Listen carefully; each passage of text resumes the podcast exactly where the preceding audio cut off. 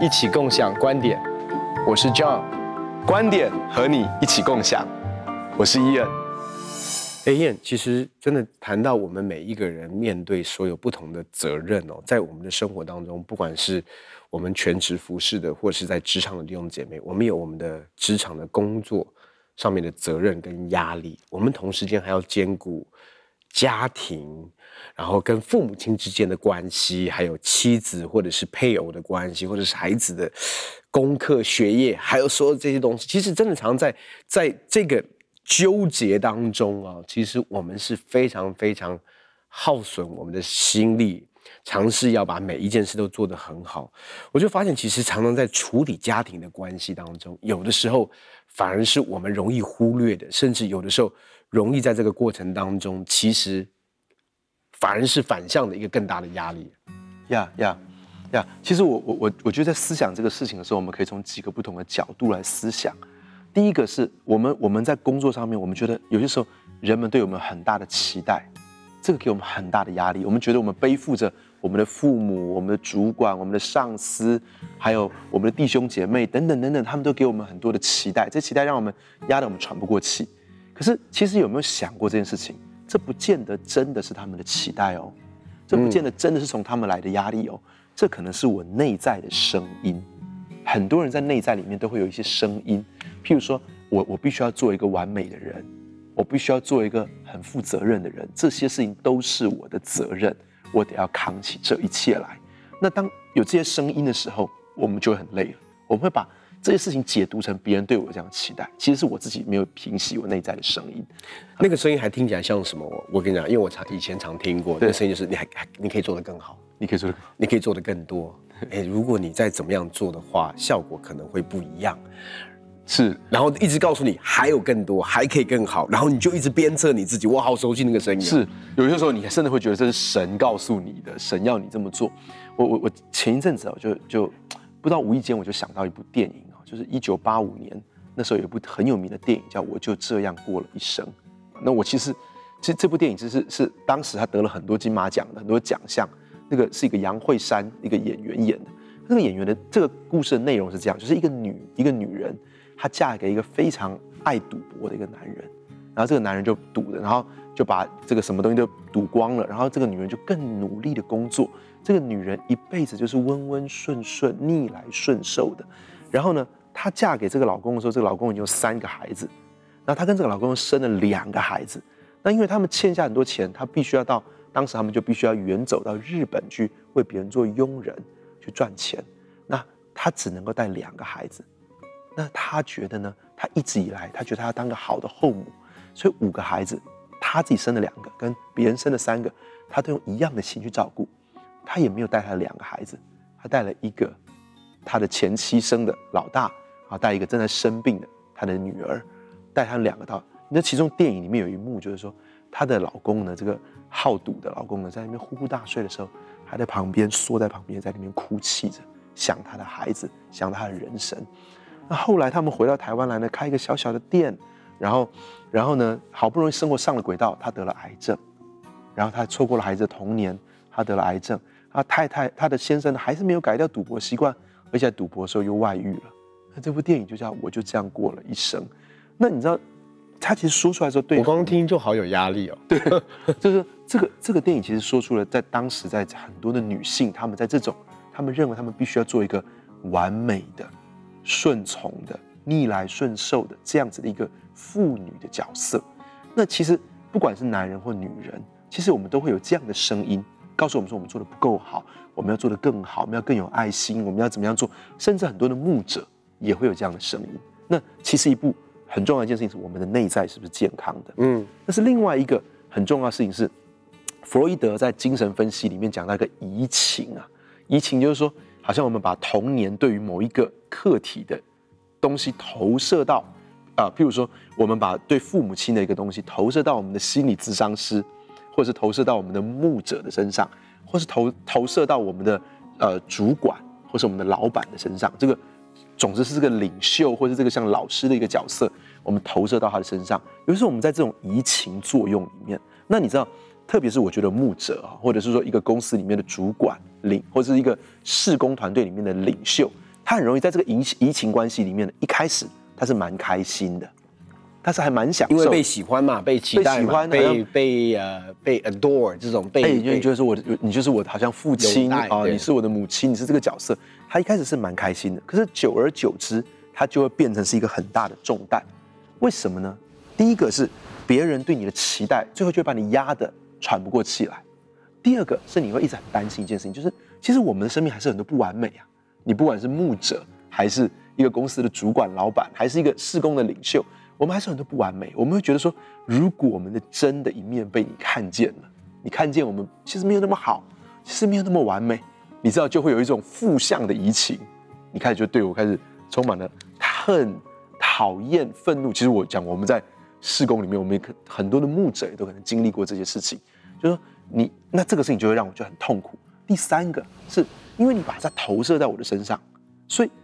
某一部分来讲，就是我必须要被你强迫进到另外一种关系的里面，就是我必须要成为你生命中的那个人，我必须你生命当中所有没有被父爱所满足的，我必须要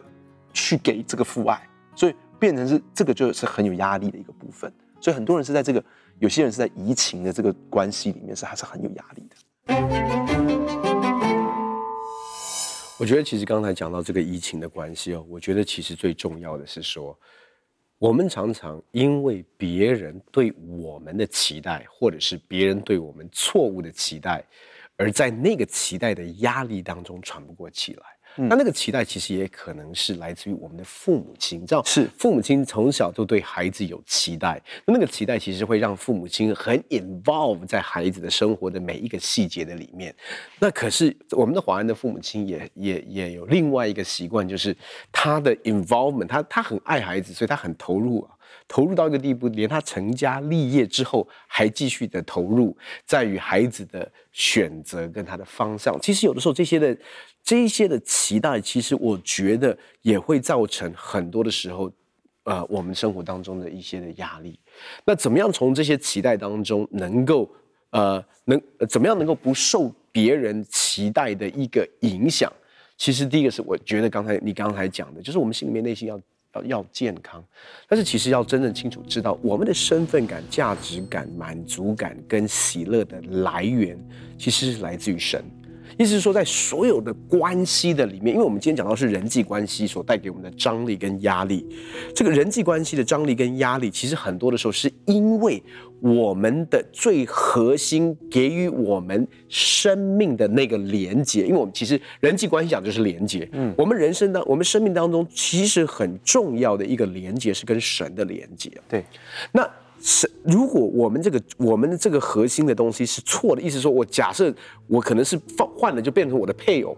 假设我的配偶成为我的生命的核心的连接，意思是说我的满足感、我的喜乐、我的安全感、我的价值感，所有东西其实被我的不小心，有的时候我们在关系连接当中，我把我的配偶放在我生命当中的最关键核心。换句话说，就是这个关系其实就会出我我的生活就会出问题，嗯，因为变成是他在支配我的满足感跟喜乐跟我的价值跟我的身份了，所以意思是说我就变成我在一个很努力的状态当中，其实尝试要迎合也好，讨好也好，那这个那中间这个也可能不只是可能不是我们的配偶，可能是我们的父母亲，嗯。啊、呃，也可能是我们的工作很多这些的东西，其实这会让我们的生活其实进入到一个错误的。次序的里面，所以那个正确的次序，当然我们的生命的核心一定是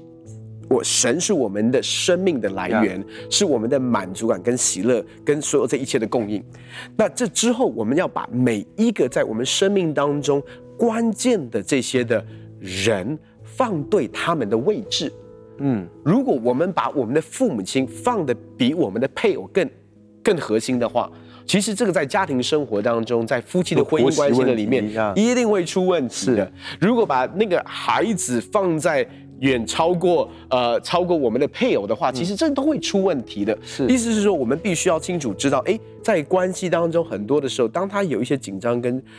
以对我们有一些负面的影响的时候，第一个我要去厘清的是说，这些的关系是否是在他一个正确的位置。所以，其实 John 你在谈的是一个。核心圈，一个同心圆的概念，在最中心一定是神，对不对？但是在外面可能是我们的配偶，那在外面可能是我们的父母、我们的孩子，所以再来可能是我们很很好的朋友，或是我们很亲近的同工，一圈一圈一圈，随着这个同心圆不断不断的往外。但是我们必须要把它摆对，因为你刚刚今天你谈的其实就圣经上讲的说，以别神代替耶和华的，他的愁苦必加增。如果我们把这个中心位置换成是我们的妻子，换成我们的父母，换成任何事情都好，可是如果不是神，那我们一定会很难过的。而且在一些的关系当中，你就会发现，包括刚才我们讲到的是，可能有一些的弟兄姐妹对我们有过度的期待。其实我我某种程度，我们知道我们的生我们的时间是有限的，我们的体力跟我们的精力也是有限的。那换句话说，我就会知道说，这一些在同心圆当中，我要 prioritize 在我的生活当中的优先次序的这些的关系是什么，而这些是我必须要先顾好，因为因为一个会有对我对一个会有对我的赞美，跟我跟。我妻子的一个关系的梳理比起来，这个问题是大很多。那个赞美其实没有办法解决我在我生活当中的张力，你懂我意思吗？甚至很有可能的是，这我的这个东西没有解决，反而是会让我某种程度会陷入到另外一种可能的一种吸引力当中，因为他的这种爱戴跟赞美。所以我要把这些东西，或者是或者说我当我把它放在对的位置的时候，他的期待其实不会成为我的一个枷锁，或者是我一个压力的来源，因为我知道。那个东西不是我需要去 concern 的，他会对人一定都对我们有期待啊，但是那个期待在我们的生命里面扮演什么样的角色？那即便我们的妻子、我们的父母还是对我们有期待，可是在，在那个期待的过程当中，我们怎么样去沟通？因为我不一定要跟他沟通他的期待是否是正确不正确，但是在我的核心圈里面，我就需要去沟通了，因为那些关系是会直接影响到我的。比如说，如果我的父母亲在我的生命、在我的生活当中，其实他的 involvement、他的投入已经。有一点点越过他应该有的一个范围，他如果在那个界限当中，那我其实去是需要去沟通、去表达的。哎，John，当你这么说的时候呢，我我就会在想，你跟我之间我们有一个很大的不同，就是说，啊、如果是我我自己，我我我觉得我在这个当中经历到啊、情感上，在我的服饰当中，情感上最大的挑战是啊。有些时候是来自这个移情，因为你知道我照顾很多这些弱势的孩子，或是家庭很破碎的啊，来自这个很功能很不健全的家庭，他们很可能是没有父亲或没有母亲。那么在这个过程当中，或是也既没有父亲也没有母亲，所以我其实要扮演他们的父亲属灵父亲的角色，这个属灵父亲的角色。所以有很多人确实就叫我爸爸。那但是这个过程中，他们把他们童年或者是成长过程中那种非常渴望的那种父爱，他们放我身上。那我也很尽力想要去做，但是有些时候我是不完美的，我也是很软弱的。有些时候我我总是会有一些缺憾，我没有办法照顾这么这么多人，然后都给他们，让他们感觉到说是永远都是这样子一个好的父爱，随时在他们旁边的父亲。无无论我怎么做，我总觉得没有办法做到。可是我觉得你跟我另外一个很不一样的一件事情是，你其实是要面对很多人对你的期待。那这可能不是移情，但是是一种。期待，因为你来自一个很好的牧师家庭，那所以你的父亲是很好的牧师，你母亲是很好的牧师，你来自这样的教会，大家都知道你父亲跟母亲的服事，大家都认识你的哥哥，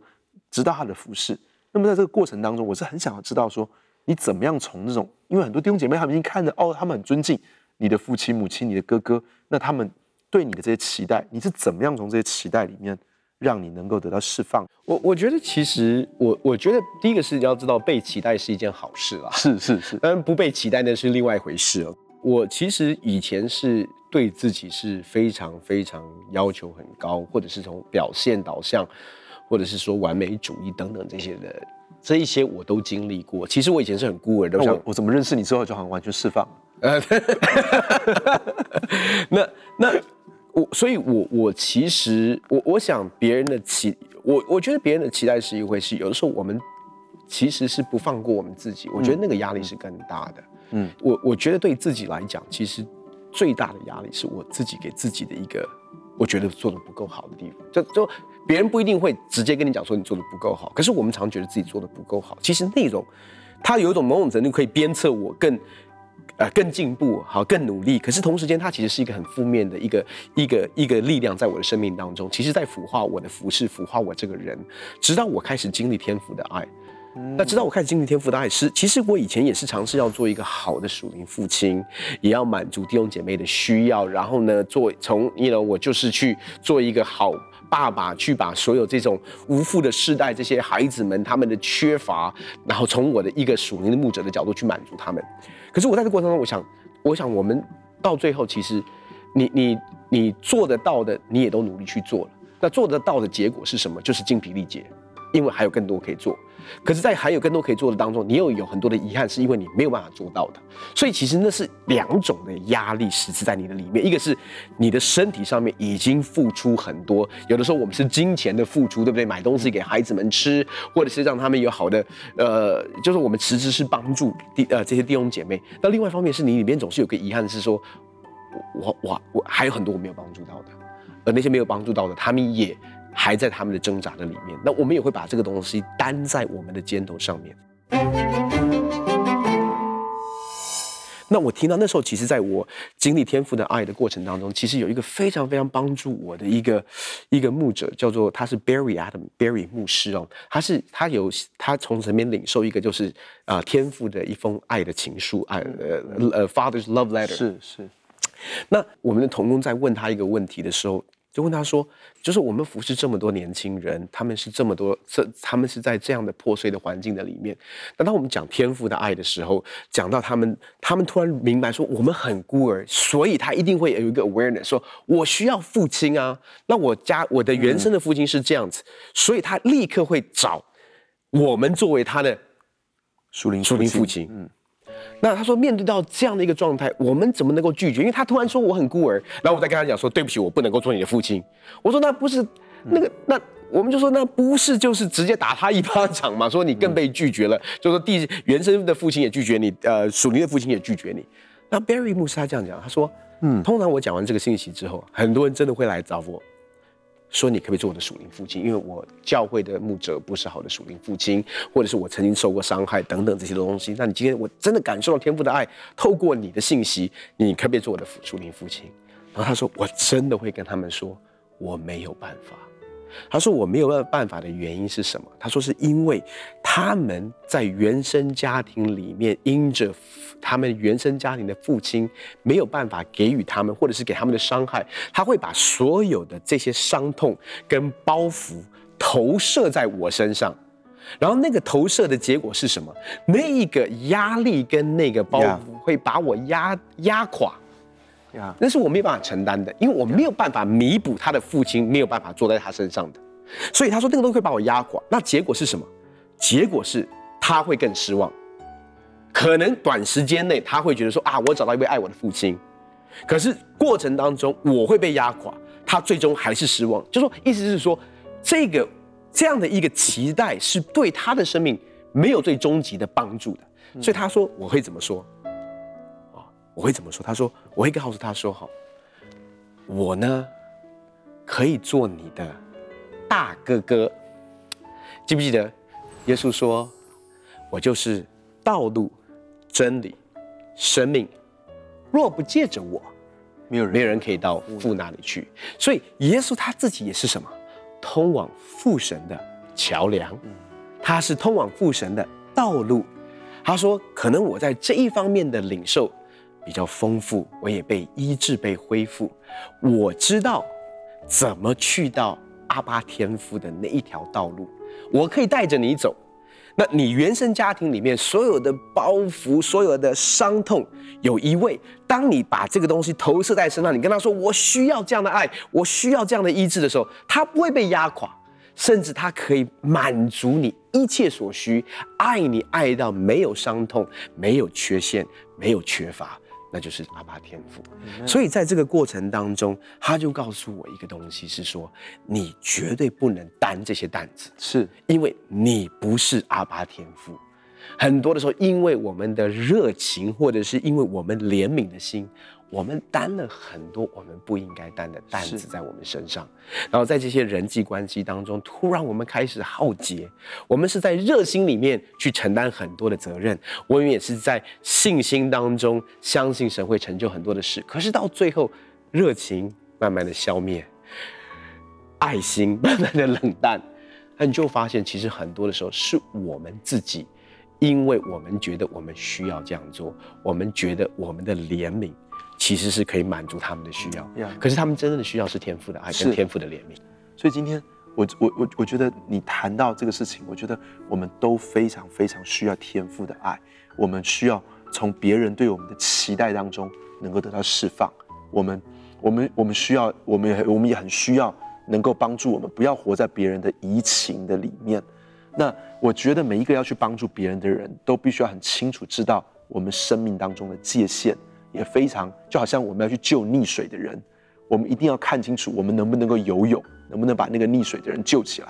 不然，我觉得有个心理咨商师讲得很好。我看那句话的时候，我就噗嗤笑了。他说：“两个溺水的人，并不成就一个得救的人。有些时候，那个人溺水，我们去救他，我们也溺水。两个溺水的人，没有成就一个得救的人。而这关键，就是今天你所谈的，我们都非常需要经历到天赋的爱。只有天赋的爱，会让我们成为一个更健康的人。天赋的爱，会让我们能够去帮助别人。”天赋的爱会让我们把人带到这个完完整整的爱里面，不是我们有限的爱，是天赋完整的爱。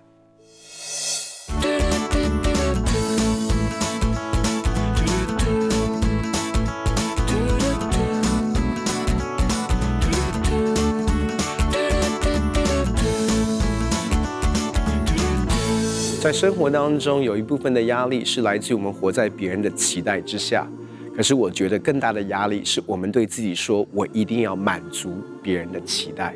我们怎么样能够释放我们自己从这样的一个压力感？其实很重要的是，我们没有办法成为别人期待的人，我们只能够做神创造我们要做的人。因此，跟神连接，在父神的爱的里面，让我们的心找到真实的满足感、价值感，跟我们的自信心。而在这个过程当中，把天赋的爱带到我们周遭人的生命的里面，我们可以成为一个更好的服侍者。很高兴可以跟你们分享我们的观点，也欢迎你们在网站上面跟我们分享你的观点，共享观点。我们下次见。